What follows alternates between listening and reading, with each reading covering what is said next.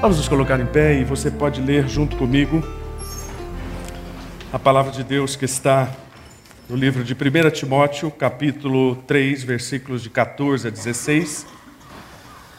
Eu vou ler na tradução da NVT e diz: Embora espere vê-lo em breve, escrevo-lhe estas coisas agora, para que, se eu demorar, você saiba como as pessoas devem se comportar na casa de Deus ela é a igreja do Deus vivo, coluna e alicerce da verdade.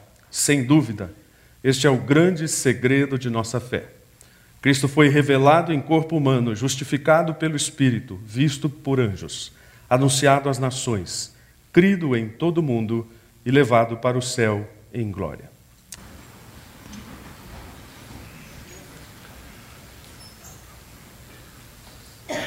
Os estudiosos da cultura entendem que Woodstock foi o primeiro grande evento em que se criou a ideia de massa nos fenômenos de comunicação. Foi a primeira ideia, talvez, da civilização ocidental e o primeiro momento em que as pessoas passaram a pensar que poderiam validar suas manifestações nas grandes multidões. Isso mudou o nosso jeito de ser, isso mudou o nosso jeito de pensar. Todos nós hoje somos reféns dessa forma de ideia, de que aquilo que é grande, de aquilo que está alcançando muita gente, de que aquilo que está alcançando o mundo é mais relevante. E com essa visão, então, nós temos lidado com a igreja de uma forma bastante peculiar e não necessariamente bíblica. Porque é preciso muito cuidado em distinguir qual é a ideia de relevante que a Bíblia nos dá e o que é que estamos buscando. Quando nós perguntamos o que é ser igreja relevante, na verdade nós precisamos olhar para Jesus e pensar como é que Jesus foi reconhecido. O que é que ficou evidente do ministério de Jesus? O que, que as pessoas repararam a respeito dele? O que, que elas falaram disso? Se você manusear a Bíblia, você vai ver que as pessoas disseram que Jesus era varão profeta, poderoso em obras, diante de Deus e diante do povo. Está aí o conceito de relevância. Não é bem o que a gente pensa. Não é uma multidão semelhante àquela de jovens em Woodstock aplaudindo algo que é de consenso da multidão, mas é aquilo que está sendo feito pelo poder de Deus diante dos homens e diante dele. Isso tem sérias implicações para as nossas vidas, não apenas do ponto de vista devocional, pessoal, mas do ponto de vista coletivo. É o que nós acabamos de dizer há pouco em relação ao que foi feito no domingo passado. A igreja é um projeto de Deus para servir homens.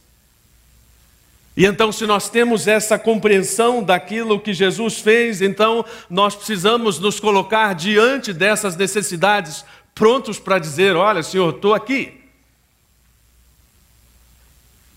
E eu quero agir coerentemente com esse entendimento desse Jesus que foi e é poderoso em obras. Mas aí surge um problema. Ao longo da história, a igreja foi reduzindo sua visão em relação a todas as coisas. Ela foi se voltando para si. E, aliás, esse é o problema de toda a igreja ela tem a tendência natural de se voltar para si. É sempre necessário o Espírito de Deus se movendo, a liderança instigando o povo a se voltar para fora. Mas nós vivemos num contexto diferente. Tim Keller, por exemplo, diz que antigamente nós podíamos apenas instruir as pessoas na oração, no estudo bíblico. E, e isso bastava. Porque, ainda que a igreja estivesse dentro de um ambiente não totalmente evangélico, mas estava dentro de um contexto cristianizado, as coisas são bem diferentes hoje. Nós já vivemos o pós-cristianismo, talvez não no mesmo estágio da Europa, mas nós já percebemos que a nossa sociedade já não é mais movida por esses valores cristãos. Consequentemente, o nosso desafio é como ser cristão, como ser igreja, numa sociedade que é hostil ao Evangelho e como enfrentar a cultura. Não são poucos os teólogos que têm se debatido sobre isso, e, não são poucas as ideias sobre isso. E claro que reduzir isso aqui a algumas perguntas é um desafio. Mas o que os cristãos estão fazendo? Bom, perguntando para si se nós devemos ser pessimistas ou otimistas em relação à mudança cultural.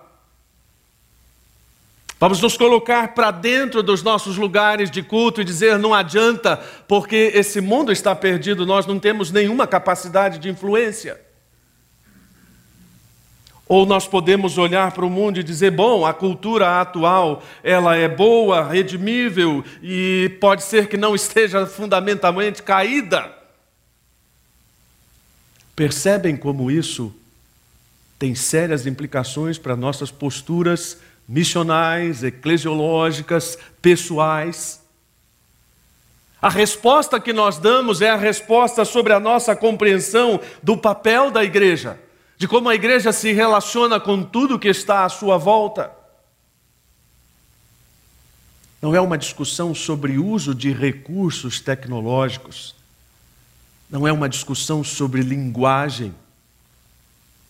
E é claro que cada um de nós é bem consciente de que toda a tecnologia que temos à nossa volta é recurso de Deus. Que uma linguagem que seja compreensível para a nossa época é recurso de Deus que tudo aquilo que a igreja pode fazer para colocar a pessoa de Cristo no centro de suas ações, isso obviamente é de Deus. A questão é como não fazer da igreja algo permanentemente atrelado às últimas modas. Porque aqui reside a grande questão de tudo: a necessidade do nosso tempo é espiritual. E se nós quisermos acompanhar a última moda, nós não estaremos oferecendo nada relevante aquilo ou para aquilo que as pessoas estão buscando sentido. Ou seja, o desafio do nosso tempo, o desafio do século 21 é mostrar que o grande problema não é estrutural, que o grande problema é espiritual. E fazer disso o nosso movimento maior na liderança do Espírito Santo, obviamente, na busca de alcançar pessoas, lembrando que Deus estabeleceu a igreja como uma sociedade alternativa, não para fugirmos e nos refugiarmos nela, mas para fazer dela um novo paradigma para o mundo. Para fazer dela uma nova possibilidade de conforto e esperança para o mundo. E como é que a gente faz isso? Bom, aí são outras perguntas. E outras perguntas ainda mais latentes, porque elas mexem com aquilo que o ser humano tem de mais profundo, sua espiritualidade.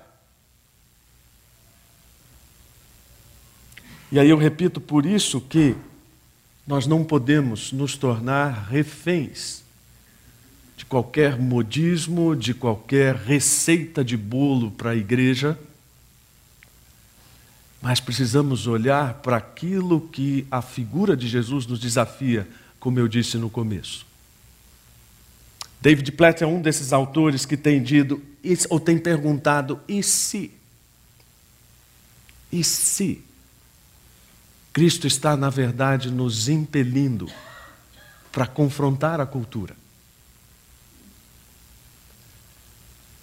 Permita-se, no mínimo, sentir-se incomodado por esse e se. Eu gostava muito, aliás, eu aprecio a criatividade da publicidade. E me divertia muito algum tempo atrás com uma propaganda de seguros no rádio é preciso ser muito criativo para as propagandas transmitidas pelo rádio. E era que uma propaganda de seguro que dizia sempre vai que. Lembram disso? Acompanhada de ruídos muito sugestivos. Vai que num passeio. E você fica imaginando aquilo, né? E como essas perguntas nos incomodam toda vez que você precisa se perguntar: e se eu tivesse feito aquilo? É sinal que seu coração já está incomodado. Então precisamos nos incomodar com essa pergunta: e se? E se o evangelho que Deus estiver me propondo, ou que Deus está me propondo, não é esse da comodidade que eu tenho buscado? E se o evangelho que me estiver sendo proposto não é esse da conformidade pela qual eu tanto tenho lutado? Se você discordar de mim, estou à sua disposição para a gente brincar, de conversar. Por que brincar? Porque às vezes fica muito sério, o pessoal fica nervoso, né? Mas brincar no sentido de dizer, eu preciso pelo menos ser honesto e parar para refletir. Se a minha postura é tão desafiadora quanto o Senhor Jesus está me pedindo. E perceber um pouquinho do que está acontecendo à nossa volta. No começo do mês, quando nós fizemos o primeiro, ou a primeira, ou tivemos a primeira conversa de família, a primeira participação foi de alguém que eu não vou mencionar o nome, mas que disse o seguinte: é impossível não reconhecer que tudo que está acontecendo à nossa volta e que ataca a família é obra de alguém cujo interesse maior é destruir a família. Nós não podemos ser ingênuos em relação ao mundo. Eu, eu fico com tanta pena quando eu vejo um crente ingênuo.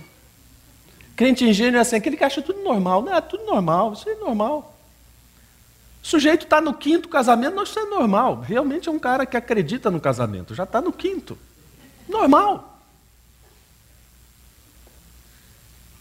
E nessa do tudo normal, tudo normal, tudo normal, não há a mínima percepção de que normal é a ação de todas as pessoas que estão trabalhando para destruir aquilo que Deus está colocando como base de tudo. O fundador do Partido Comunista Italiano, que não era propriamente um seguidor de todas as ideias de Marx, mas ele dizia o seguinte: nós estamos fartos de dois mil anos de herança judaico-cristã. Mas nós não vamos destruir esta herança atacando-a diretamente. E o que ele propôs foi uma estratégia bastante sutil. E disse: Nós vamos invadir as suas artes, a sua literatura, a sua música e vamos colocar tudo isso contra eles.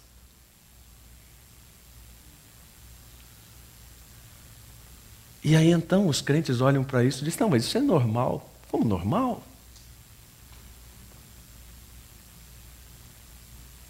Percebem por que tanta dificuldade em relação a esse tema? Percebem a necessidade de nós estabelecermos hoje mais uma vez o que Deus está fazendo?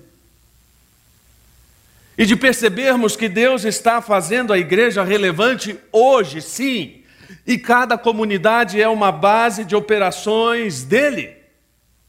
Eu acho muito legal esse conceito. Eu e você somos uma base de operação daquilo que Deus está fazendo. Isso mexe com alguns conceitos que o próprio texto depois estabelece, mas deixa bem evidente o principal objetivo: revelar o grandioso projeto em Cristo. Todo crente, pelo menos que se diz crente, que se diz discípulo de Cristo, o termo que você quiser, ele gosta de dizer que tem uma preocupação com o engajamento social, com um mundo melhor, gosta de trabalhar com essa ideia de que ele está cooperando para um mundo melhor. Ótimo.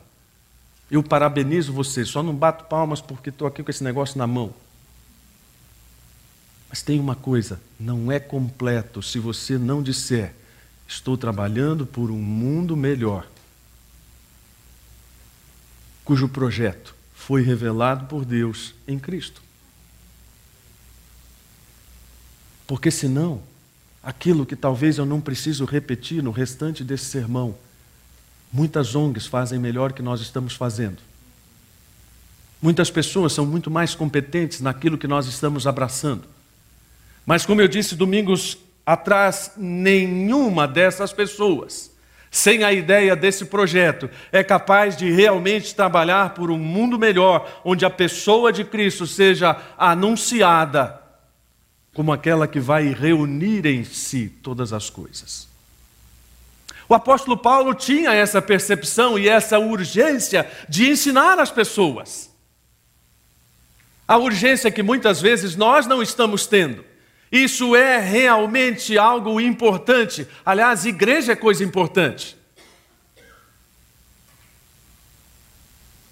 Igreja é tão importante que o apóstolo Paulo não pode nem esperar a oportunidade de ir lá. Ele diz: Eu estou escrevendo agora, porque isso aqui é urgente e eu preciso dizer, antes mesmo que eu tenha a oportunidade de ir aí, eu não sei quando vou poder, então deixa eu falar agora isso. E eu preciso orientar você sobre estas responsabilidades. É Paulo falando a um jovem pastor que precisava lidar com a escolha de presbíteros, de supervisionar o culto, de todas as incumbências que alguém que tinha uma igreja não profissionalizada em suas mãos. Em suma, Paulo está dizendo para ele: igreja é coisa séria. Não brinque com isso. Essa não é só uma mensagem para líderes. Essa é uma mensagem para todos nós que às vezes temos a tendência de tratar a igreja como a menor de nossas prioridades. E eu não estou falando de estar aqui numa celebração. Estou falando num termo muito mais amplo. Aliás, muitas pessoas me parecem sem querer fazer juízo e ao mesmo tempo sem querer ser superior porque não são ou não sou. Mas algumas pessoas, me parecem, querem comprar um plano de espiritualidade pré-paga para tudo que é de Deus. E, e, bem pouquinho, no caixa do mercado. Carrega aí 50 reais para Deus. 50 reais que se esgotam com dois minutinhos de oração por dia, talvez, com uma celebração por mês, com uma contribuição a cada seis meses. Isso é tudo que elas têm para Deus, uma espiritualidade pré-paga, entre aspas, que não reflete a visão da importância e da centralidade do que Deus está fazendo através da igreja. Do que Deus está fazendo através da minha vida e da sua vida. Por isso que a relevância da igreja precisa ser lembrada e é o que Paulo está fazendo para ele. Não que Timóteo precisasse ter essa ideia relembrada. Mas Deus já sabia que essa seria a palavra que nos abençoaria. Dois mil anos depois, e então Deus vai instruindo Timóteo para que nós hoje sejamos instruídos a respeito da relevância da igreja e a respeito de como a nossa conduta como a igreja, ou como igreja, impacta o mundo. Semana passada o Douglas estava me falando que enquanto iam ele, a Lilian e mais essa pessoa entregar as roupas para os refugiados venezuelanos, essa pessoa dizia: Mas por que vocês estão fazendo isso? Eu já lidei várias vezes com essas perguntas. Em alguns projetos sociais nos quais nós estávamos envolvidos, no ministério anterior, as pessoas perguntavam assim: Mas isso é de graça mesmo? Eu dizíamos: É. Mas é, vocês gastam para fazer isso? Sim, gastamos. E por que, que não nos cobram? As pessoas se incomodam com tudo que a igreja faz e pode ser que o impacto seja não positivo necessariamente, mas às vezes seja negativo. O que precisamos ter em mente é que Paulo está dizendo que nós, como coletividade, é que somos a casa de Deus. Quando você diz o pessoal lá da minha casa, isso inclui o jardineiro? Não necessariamente. Inclui o caseiro? Não necessariamente. O pessoal da sua casa é o pessoal da sua família. É o pessoal com quem você mantém um vínculo.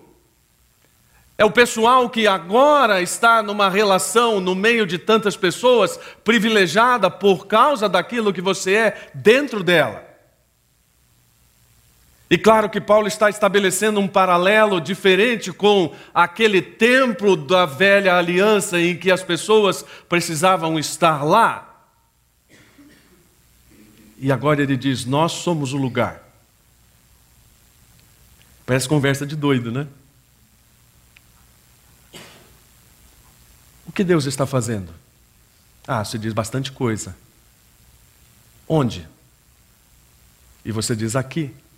E a pessoa diz: Não, mas eu perguntei onde, não quem. É, então, aqui. Mas quem? Eu. As dimensões dessa discussão tomam novos rumos, porque agora a ideia de local foi desconstruída, foi abstraída.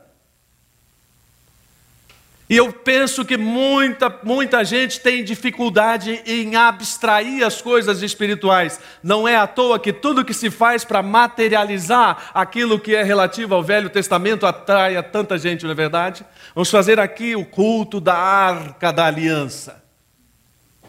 E olha, se você tocar na arca da aliança, você vai ganhar tudo em dobro. Como eu disse uma pessoa uma vez, sua conta de luz vai vir em dobro, suas dívidas vão vir em dobro. Sua... pessoas estão correndo atrás disso. Vamos tocar na arca da aliança. Não precisamos mais tocar na arca da aliança. Não precisamos mais ir até determinado lugar, seja ele onde for, onde Jesus pisou, onde Jesus não pisou, porque Jesus já pisou aqui e aí, de tal forma que agora eu sou o lugar, você é o lugar, nós somos o lugar e nós somos a casa. Nós somos a base da operação de tudo que Deus está fazendo. E quanto mais nós nos articulamos em relação a isso, nós mais nós pensamos no que Paulo tem em mente. Isso é público. O jeito como vocês fazem as coisas, o jeito como vocês são, tem um impacto lá fora. Não é ser família só para usufruir de tudo aquilo que é privilégio em família. Não é ser família apenas para passar uma ideia de família certinha, é ser família para impactar o mundo com um jeito que o mundo desconhece de ser família. Daí a preocupação de Paulo. A relevância dessa conduta é o impacto que ela causa lá fora, é aquilo que faz as pessoas perguntarem: por que vocês estão fazendo isso? É aquilo que faz alguém no seu trabalho dizer para você assim: Mas sério que você nunca traiu a sua esposa? Você é maluco?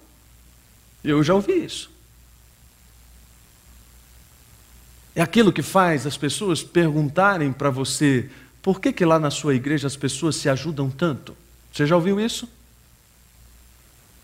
Eu já ouvi várias vezes. Por que, que lá na sua igreja as pessoas estão tão preocupadas com as necessidades dos outros. Ah, faz um bem ouvir essa pergunta. Porque significa que essa conduta relevante está impactando as pessoas. E significa que nós estamos então entendendo qual é a relevância dessa comunidade dos salvos, que Paulo chama a igreja do Deus vivo. E aí vem uma outra metáfora: eu sou pedra, você é outra pedra, e nós somos construídos edifício de Deus.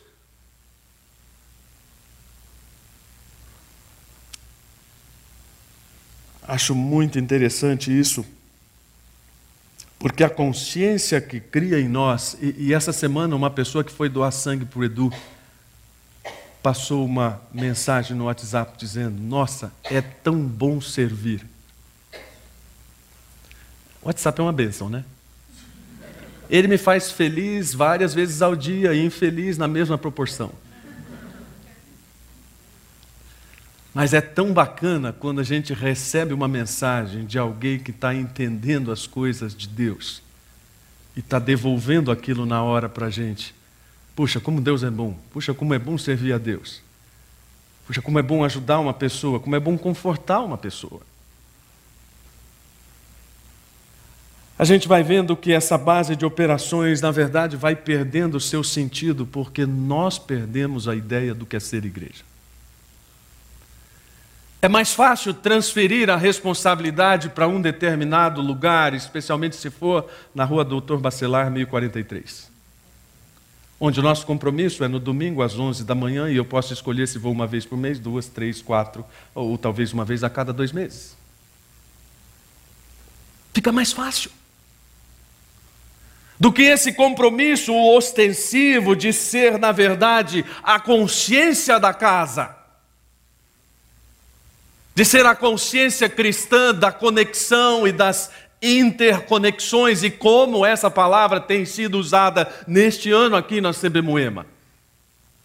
Conexões, conexão, conectados, relacionados, relacionais, em relacionamento com Cristo. Aliás, já que falamos tanto em WhatsApp, coloque lá no seu WhatsApp. Em um relacionamento sério com Deus. Bacana, né?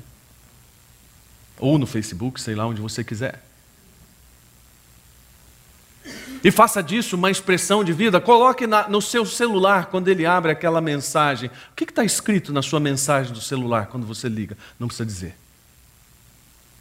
Mas coloque alguma coisa bacana, do tipo assim, vivo pela graça, do tipo vivo para servir, do tipo sou parte da família de Deus, alguma coisa que lembre você logo de cara que aquele aparelho pode ser bênção na vida e no final do sermão a gente vai ver como. Porque entendendo isso, nós vamos para a última parte, que é entender a relevância da mensagem. E aí, Paulo está de novo usando uma metáfora que seria muito bem compreendida por aquelas pessoas. O templo de Ártemis tinha 127 colunas, cerca de 20 metros de altura. Quando Paulo diz, vocês são colunas, é óbvio que essa figura vem à mente e a metáfora arquitetônica nos traz a ideia de que nós estamos segurando a verdade de Deus. Isso não tem nada a ver com a nossa verdade infalível ou essas outras coisas absurdas e heréticas que têm sido ensinadas. Mas tão somente que você e eu fazemos parte, de novo, dessa comunidade, mas agora a ênfase de Paulo é na mensagem que nos dá a mesma natureza e ao mesmo tempo que nos faz sustentar a verdade de Deus de tal forma que ela possa ser mostrada como aquilo que Deus preparou para o mundo. Essa semana eu não lembro com quem eu estava conversando, mas eu sei que nos Estados Unidos há alguns campings em que a liderança é trabalhada de uma forma bem diferente. As pessoas são colocadas lá no meio da mata e vão então cumprir diversos desafios coletivamente. E, e num desses treinamentos, o líder que estava à frente daquela coisa dividiu as pessoas em três grupos e deu a cada grupo uma pequena quantidade de objetos diferentes. Para um deu cordas, para outro deu madeiras, pequenos pedaços de madeira, pedaço de tambor. E disse: Agora vocês vão atravessar o rio. E então foi, imagine, aquela dificuldade, porque cada um tinha apenas uma parte dos objetos necessários para fazer o mínimo de alguma coisa que flutuasse até outro lado. Quando aqueles três grupos chegaram ao outro lado, o instrutor disse: Mas por que vocês não se juntaram? E as pessoas disseram: Como assim? Podia? E ele disse: Eu não disse que não podia. Eu apenas separei em três grupos e dei a cada grupo uns objetos que poderiam ser unidos e juntos vocês poderiam ter construído uma jangada. E todo mundo, ah. Ninguém pensou que a unidade era uma solução. E também ninguém falou que a divisão era a estratégia. Isso é coisa da nossa cabeça, isso é coisa das nossas deduções. Quando a Bíblia está falando sobre a palavra de Deus e sobre a verdade de Deus, não está dizendo para a gente pegar cada um uma parte dela e fazer o que der, não. Está dizendo para nós nos unirmos todos em torno dela. É por isso que a gente fala tanto nisso, né? Por isso que a gente fala tanto da importância de estar junto como igreja numa celebração de ouvir um sermão, de estar na EBD e estudar a Bíblia com um pouco mais de profundidade, de buscar a orientação de pessoas mais maduras, de estar integrada a um pequeno grupo. Não são estratégias para que a igreja dê certo aos olhos dos pastores e eles fiquem felizes. Não, são estratégias de crescimento naquilo que é fundamental. Não é a insistência de gente chata querendo saber quantos domingos você não aparece por aqui. Não, é a insistência de gente que tem um enorme apreço pelo seu crescimento espiritual. De gente que entende a importância disso na esfera na qual nós estamos inseridos e na relevância que a igreja pode ter, não se somente 100, 200 pessoas se envolverem com refugiados, mas se 100, 200 pessoas resolverem viver o evangelho do jeito que ele é.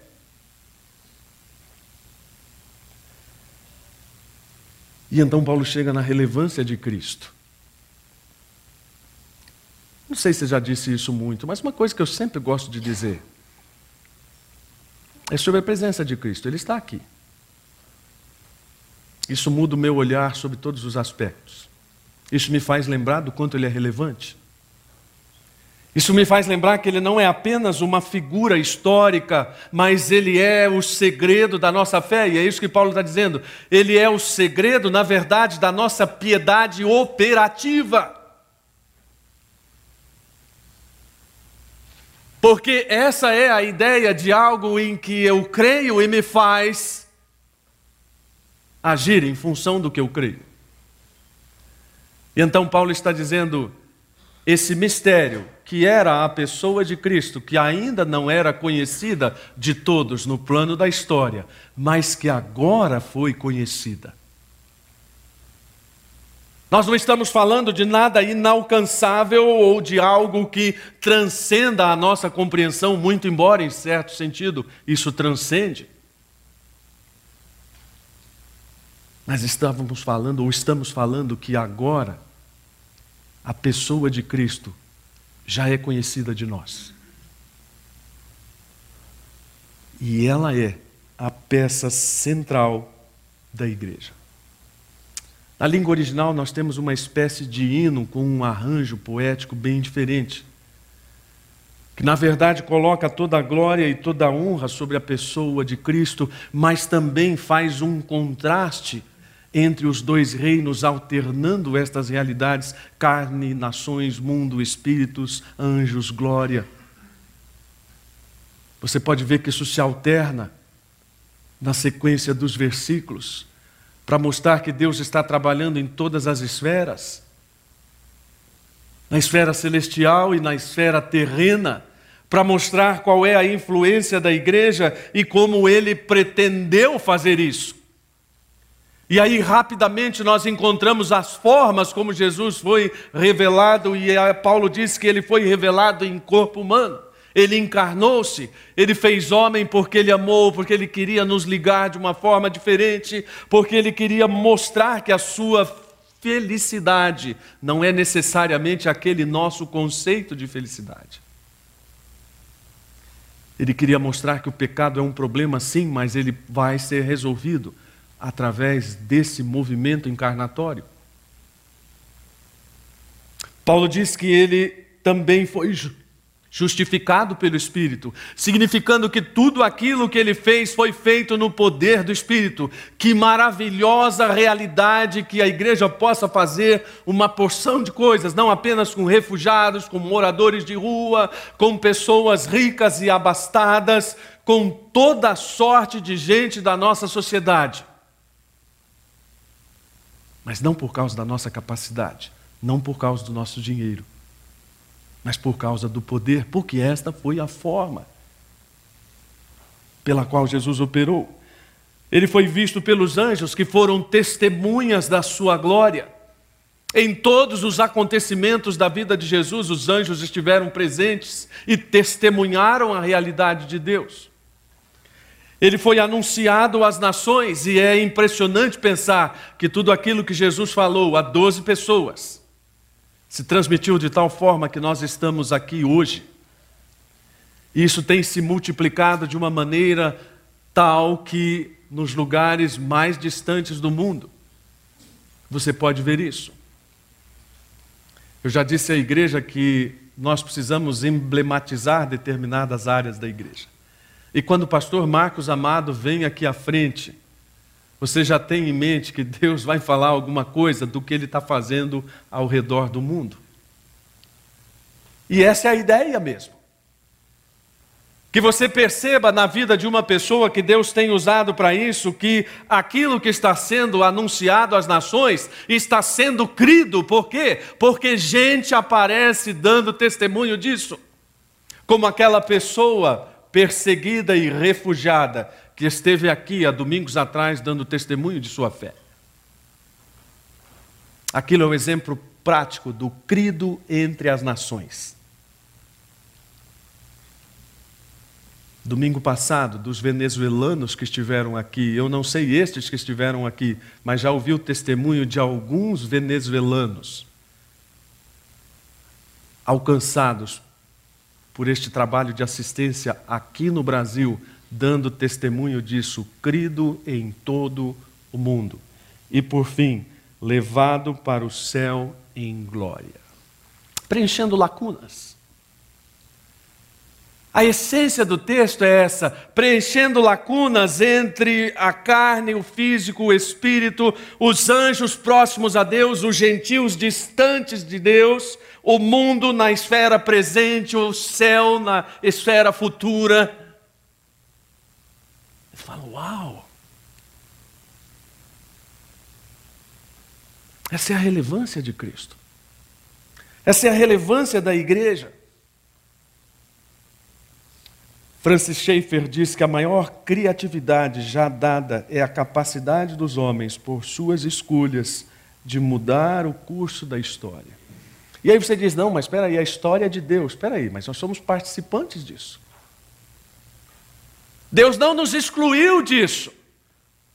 Nós temos escolhas que são feitas em função daquilo que Deus tem nos revelado, e, e, nós precisamos mostrar isso, como ficou demonstrado pelo texto. Nós só não podemos nos distrair Uma das figuras mais hilárias, a meu ver, que estão no nosso cotidiano e que às vezes exemplificam o que pode ser a sua vida, a minha, da igreja, é um cachorro correndo atrás do próprio rabo. O que é um cachorro correndo atrás do próprio rabo? A coisa mais inútil dentre tantas que vemos. Não sei qual é o ganho. Não podemos nos distrair em relação a isso e precisamos pensar que a igreja está sendo esse instrumento de Deus, e eu quero terminar, como tenho feito, com algumas sugestões bem práticas para você. De como fazer a pessoa de Cristo relevante na sua vida e como a partir disso você faz a igreja relevante.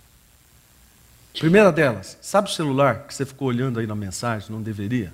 Brincadeira, não vi ninguém fazendo isso. Use todos os recursos que você tiver para abençoar pessoas, inclusive seu celular.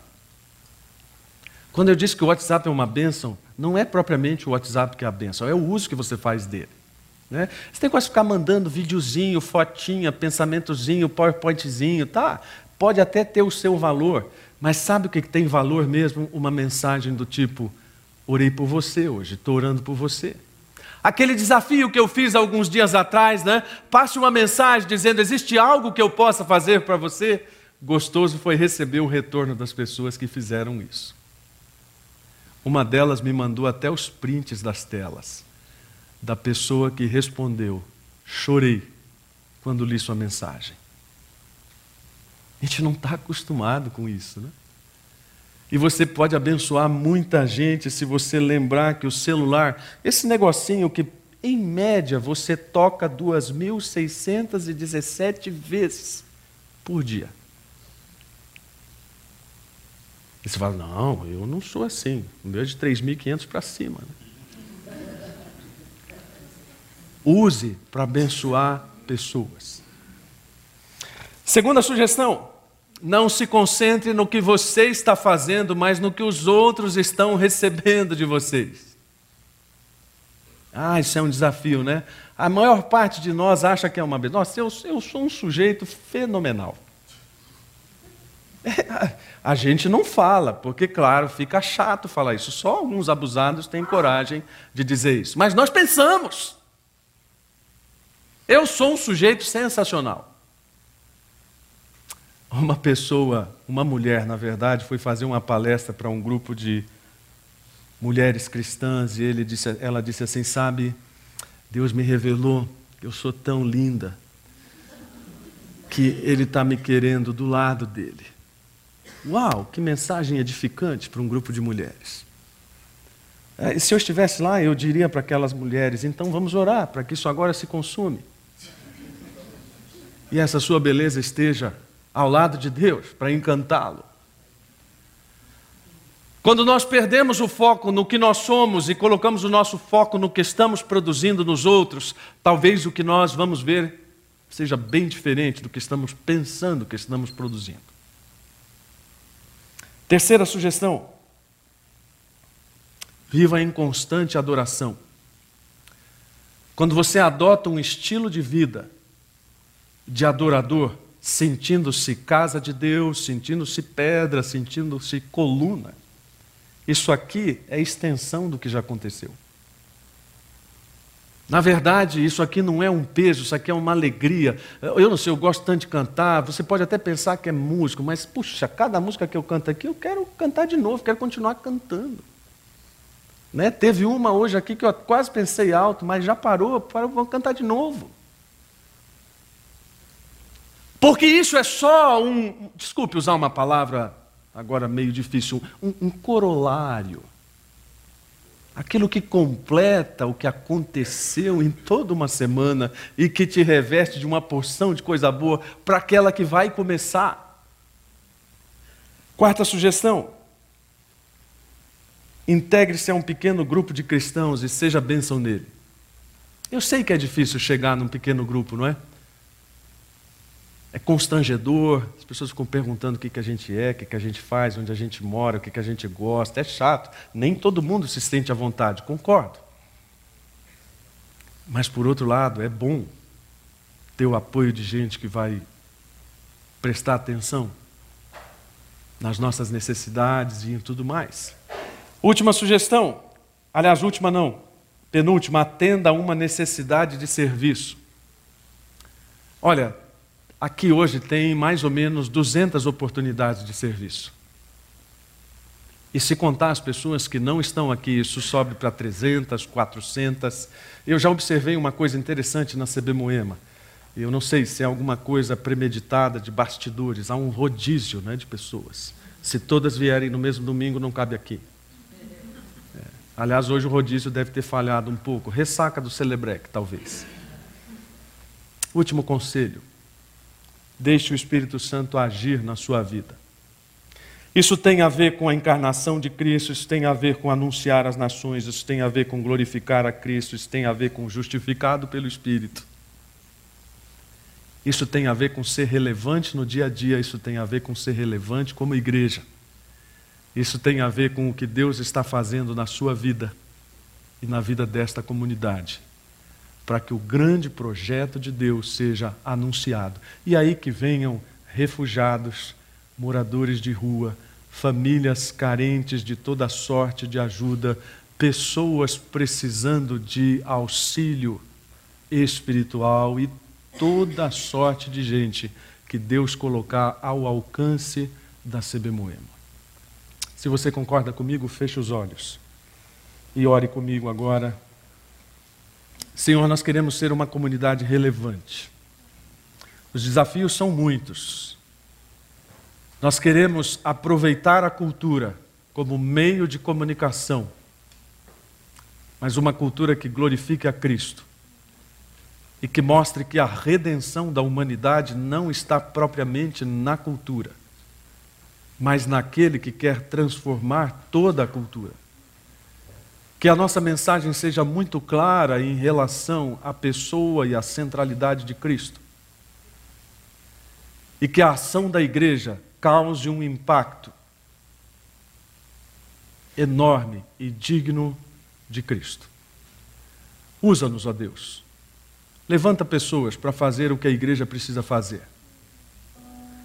Levanta pessoas para servir, mas também eh, dobra o joelho das pessoas para orar. Que o Senhor levante pessoas para cantar aqui, mas que o Senhor também levante pessoas para abrir a palavra e ensinar e aprender. Que o Senhor levante pessoas para enxergar os desafios ao redor do mundo, mas também com sensibilidade para olhar do lado o vizinho, o cônjuge, o filho. Que o Senhor levante pessoas com capacidade para fazer toda sorte de arranjo tecnológico que facilite o trabalho da igreja. Mas que o Senhor também levante pessoas para simplesmente olhar no olho um do outro e dizer: Eu amo você, eu estou à sua disposição, estou orando por você. E que esta seja a nossa relevância. Que não sejamos ridículos aos olhos do mundo buscando uma relevância que o mundo não espera de nós. Para que sejamos dignos diante do Senhor. Em nome de Jesus. Amém.